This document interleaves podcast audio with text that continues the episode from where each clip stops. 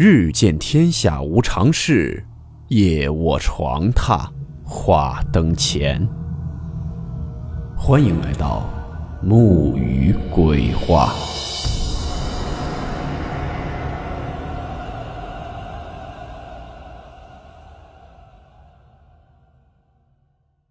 大家好，我是木鱼。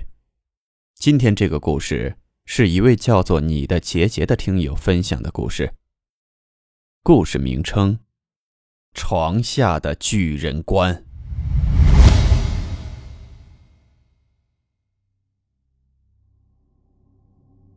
今天这个故事的投稿者木雨有所了解，也是我们木雨鬼话的忠实听友了，跟木雨私下沟通也比较频繁。他之前是一名学医的学生，平时跟沐雨也讲过他上学时以及后来工作中所遇到的种种匪夷所思的事情。今天的故事，就是他在上学时期，他的老师曾经跟他们上的一节解剖课时给他讲过的一起灵异事件。下面，我用第一人称为大家讲述这个事件。二零一六年的时候，我在秦皇岛上学，在入学第二年时开始有解剖课时，我们老师会发些课件，让我们认一些尸体以及看一些尸体变化过程的资料。对于解剖课，刚开始时是会有很大的抵触反应，因为在学校的解剖室里都会有一些各类教材用的尸体，比如泡在福尔马林里面的双头婴儿。还有一些人体各个组织的薄片，还有一些没有脑袋、只有脖子到胸下位置的躯干。但是后来也就慢慢习惯了，没有了什么太大的反应。但这件事儿我至今记忆犹深，一是因为这件事情老师跟我讲了一个故事，二是这个尸体的确让我当时看到一言难尽啊。很多朋友会认为。学医的都是无神论者，对于鬼怪一类的东西肯定都是不相信的。但事实恰恰相反，因为接触死者比较多，特别是在医院工作的，多多少少都会碰到一些。我本人就经历过，这是后话，未来有机会再说给大家听。我们老师当初在给我们上课时，会一再强调。一定要尊重死者，尊重尸体。无论他们生前做了什么，死后贡献了尸体给我们医学方面，我们更要尊重他们。而且我们老师还有一个习惯，每次上解剖课之前，都会在解剖课的教室里面上几炷香。这个故事里面所讲到的这具尸体，是一个典型的巨人观尸体。对于不了解巨人观的，大家可以自行百度一下，但还是做一个提醒：谨慎查看，因为巨人观的尸体视觉冲击力会比较大，这也是我为什么记得特别清楚的其中一个原因。因为我是我们解剖课男生里面的课代表，平时和老师联系的也比较多，私下里和老师的交情也不错，有时候也会跟着老师一起吃吃饭，一起出去逛逛街。这件事儿，就是那天晚上跟老师一起吃饭时聊到了这个话题，老师跟我说的。那天我们解剖的是一具巨人观的尸体，尸体是一名女性被人谋杀，在一家酒店被发现。故事让人感觉诡异和恐怖的地方，是发现尸体的原因。故事中所提人名均为化名。事情是这样的，小张和小玲是一对情侣，俩人是北方人。有一天，两个人一起到贵州去旅游。还可以提一下，贵州的山水和风景还是很好的。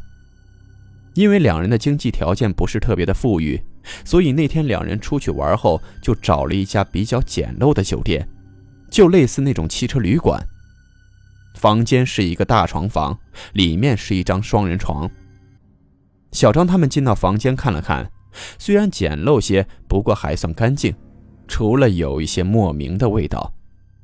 不过一分价钱一分货嘛，小张也没有说太多。因为在外面跑着玩了一天，已经很疲惫了。到了旅馆后，早早的就洗漱睡觉。因为旅馆比较便宜，而且对于他们旅游的一些地方也比较近，所以直接就订了一周的房间。第一天并没有什么怪事发生，或者说没有特别诡异的事情。只是这天晚上，小张一直在做噩梦。梦里面有一个女子，不说话，一直在盯着小张。小张在梦里无论怎么跟他打招呼，那个女子始终一言不发，就一直看着小张。而且无论小张在梦里走到哪里，那个女人都是面对着他，盯着他。之所以说是噩梦，是因为小张在梦里感觉心里很恐惧，晚上也惊醒过很多次，但每次睡着后都会有同样的梦。第二天，小张起床也没有当回事儿，毕竟是做梦，做噩梦谁都会有。但是小张整个后背却感觉特别的不舒服，有点发痒，那种感觉好像有好多虫子在后背爬。但事实什么都没有。起床收拾好后，小张跟小玲就一起出门游玩了。这天天气不是很好。虽然天气有些阴郁，不过不同的天气，不同的风景嘛，也没有太影响两人的心情。小张也已经把昨晚的梦忘得一干二净了。因为天气不好，这一天他们很早就回到了旅馆。俩人躺在床上看着电视聊着天。这时候，小玲无意间跟小张说了一句：“昨晚一晚都没睡好，一直在做噩梦。”小张当时也没有多想。就随嘴问了一句：“你梦到什么了？”小玲说：“梦里面一直有一个女人盯着他。”小张听到这话后，当场就僵在那里了。他也想起了昨晚的梦，但因为怕女朋友害怕，小张并没有跟女朋友说他也做了同样的梦，只是安慰着说肯定是太累了。但是他的心里已经开始犯嘀咕了。俩人在十一点多的时候洗漱睡觉。外面这时刮起了风，吹的窗户是哗啦啦的直响。小张在床上翻来覆去的，怎么都睡不着，脑子里还时不时的浮现昨晚梦里的画面。在伴随着外面的风声和窗户的声音，心里开始有了些莫名的害怕。他闭着眼睛，强迫着自己入睡。不知过了多长时间，小张又开始做起了噩梦。梦里还是那个女子，还是一直在他面前盯着他。小张想努力看清楚她的样子，但怎么都看不清。但和第一晚不同的是，这次他感觉那个女子的脸在慢慢的变形扭曲。而且嘴巴的位置好像在动，好像在跟他说着什么，但却什么也听不到。突然一下子，小张惊醒了，身上已经一身的冷汗。小张起身喝了口水，冷静了一下。外面的风还没有停，被子还感觉潮乎乎的。他躺下，闭着眼睛，开始迷糊起来。那哗啦啦的声音还在响。这窗户已经不知道多长时间没有翻修过了。小张翻了个身，侧躺着睡，最起码可以堵着一个耳朵。大概过了一两分钟，小张呼的一下用手支起了身体，心跳也在咚咚的跳着。他刚才侧躺后，听着风吹窗户的声音，正要迷迷糊糊睡着时，他发现。那哗啦啦的声音，不只是窗户那里发出的，怎么好像那声音就在自己床边，或者说自己的床板发出的声音，掺杂进了那晃荡的窗户声音里面，好像有什么东西在摩擦着床板。小张心里虽说有点害怕。但还没有往太恐怖的事情上面去想，以为是有老鼠或者什么虫子。他打开床头灯找了一遍，什么也没找到，就又躺下睡觉了。又是一夜连续的噩梦，在起床时明显感觉精神状态很不好，洗漱对着镜子也看出了很明显的黑眼圈，而且第三天起来后，后背的那种发痒的感觉更加严重了，这次已经略微感觉有些疼痛感。小张问他女朋友昨晚睡得怎么样。他女朋友只说了句睡得不好，一直在做梦，但是想不起来什么梦了。小张也就没有多问下去，并且这天早晨他们起床后，房间里的那种说不清楚的味道更大了。小张只嘟囔了一句：“什么味儿啊，难闻死了。”觉得可能是前一天阴雨潮气太大的霉味儿，也就没有多想。因为早上起来时床上很潮。他们临出门时，小张就跟前台交代了，让他们换一下床单和被罩。晚上七八点钟，他们回到了旅馆。第一件现实中的怪事发生了。小张进到房间后，就看到床上的被子乱糟糟的团成一团，枕头也歪七八扭的放着。他今天临出门前交代了换一下床单和被罩。但这是什么情况？小张就给前台打了电话，但前台却一再肯定的说今天已经给他们换过了。毕竟出门在外，小张也不想多生事端，觉得是旅馆的人偷懒了，也就没有计较。这晚他们睡觉的时候，小张心里还想着，今晚会不会又梦到那个女子？为什么连续两天晚上都梦到了那个女子，而且好像还是连贯的？就这样想着想着，渐渐的就睡着了。没错，这次又是那个女子，但她的面容逐渐清晰起来。小张能看到一只眼睛瞪得很大的眼睛盯着自己，剩下的面容还是开始变得扭曲。不过这晚的梦跟前两晚比有所不同，因为梦里面小张已经可以听到声音了。那个女子很哀怨，或者说有些愤怒，一直在跟小张说：“这是我的房间，救救我！”而且只有这一句，不断的重复着这一句。小张又一次惊醒，已经连续两天晚上了。小张已经感觉有些急躁，连续两天晚上被惊醒，而且还一直在做着噩梦，心里面也开始有了些火气。但就在这时，一种声音响了起来，沙沙的声音和昨天晚上那个声音很相似，但昨晚有风还有窗户的声音没有听得特别清楚。这次他听得很清楚，那声音在床下面。那声音有点像指甲在摩擦着床板，好像有什么东西在挠着他的床板。小张这会儿本来就在气头上，人愤怒起来，恐惧感就会降低。他也没觉得害怕，开了灯，开始找是什么东西发出的声音。这会儿，小张仍然觉得是老鼠或者什么虫子，但这个床是那种落地的床柜型的，是没有床腿，床下也没有太大的空隙。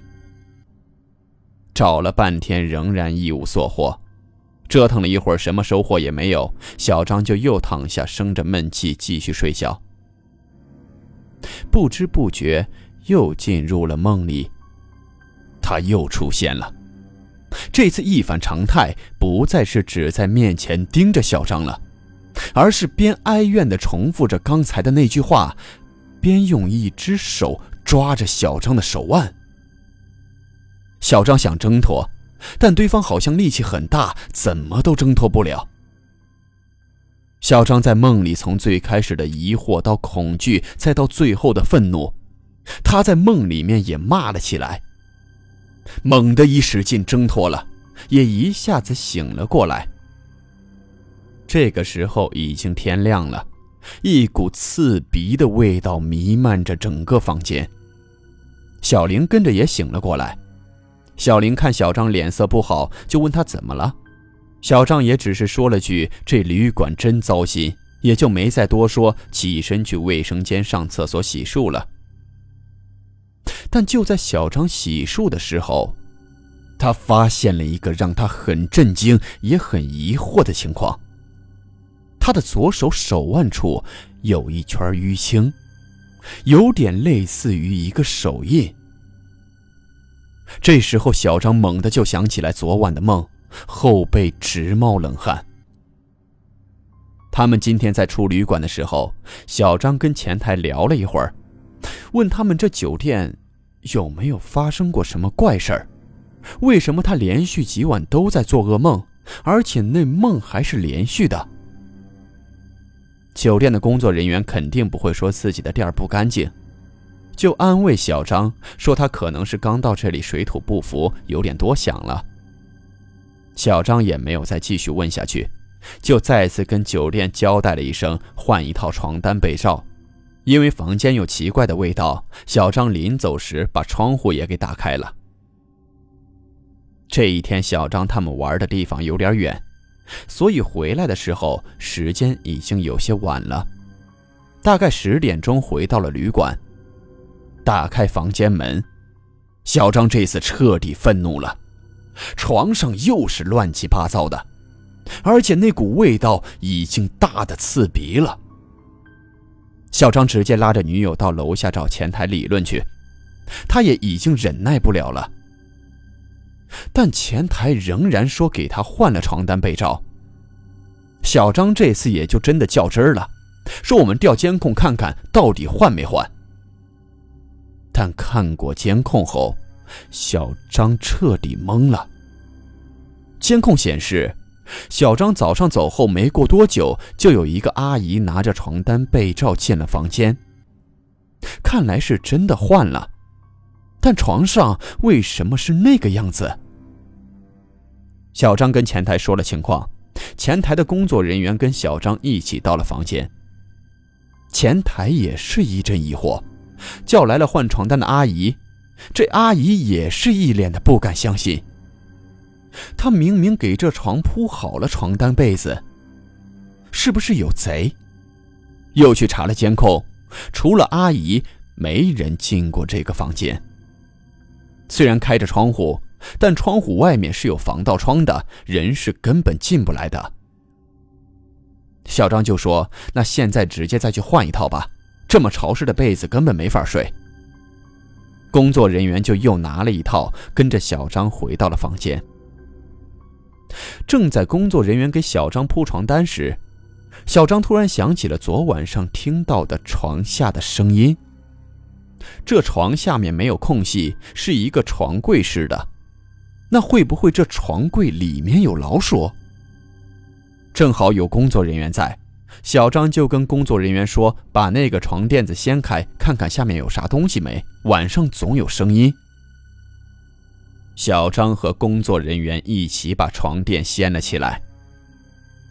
这之后的一幕，让小张马上退了房，并且之后还去找了心理医生，旅馆也报了警。在那床垫下面那床柜里面，躺着一具尸体，一具巨人观的尸体，并且，这具尸体的双手。在向上伸着。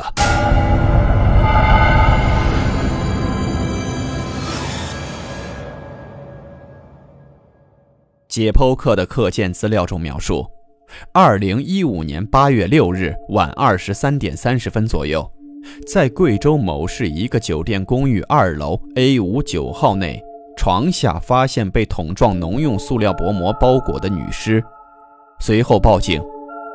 八月七日三点十四左右到现场拍照，室内空调呈开启状态，实测室内温度二十六摄氏度，尸体腐败，很难推测准确的死亡时间。尸体及现场未找到证明死者身份的资料。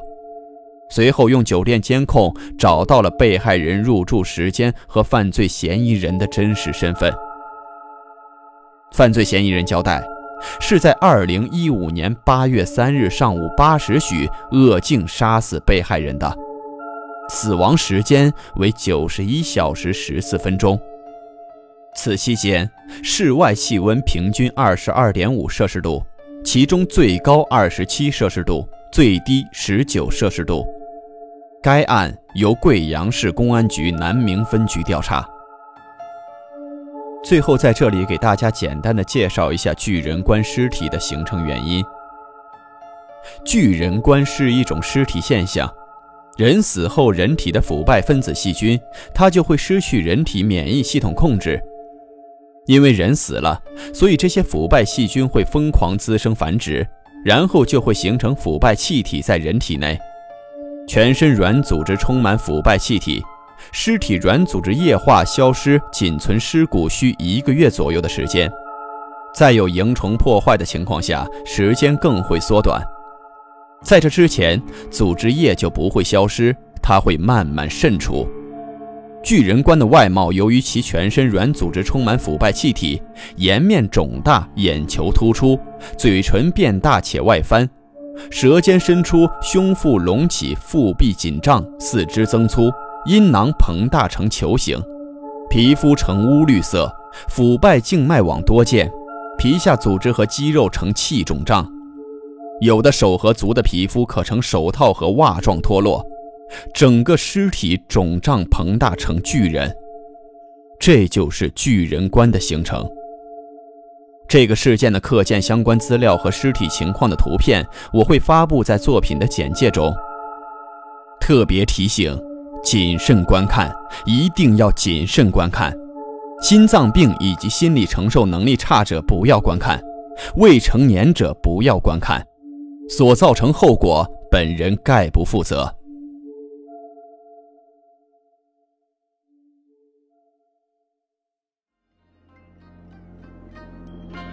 好了，我们今天的故事到此结束，祝你好梦，我们明晚见。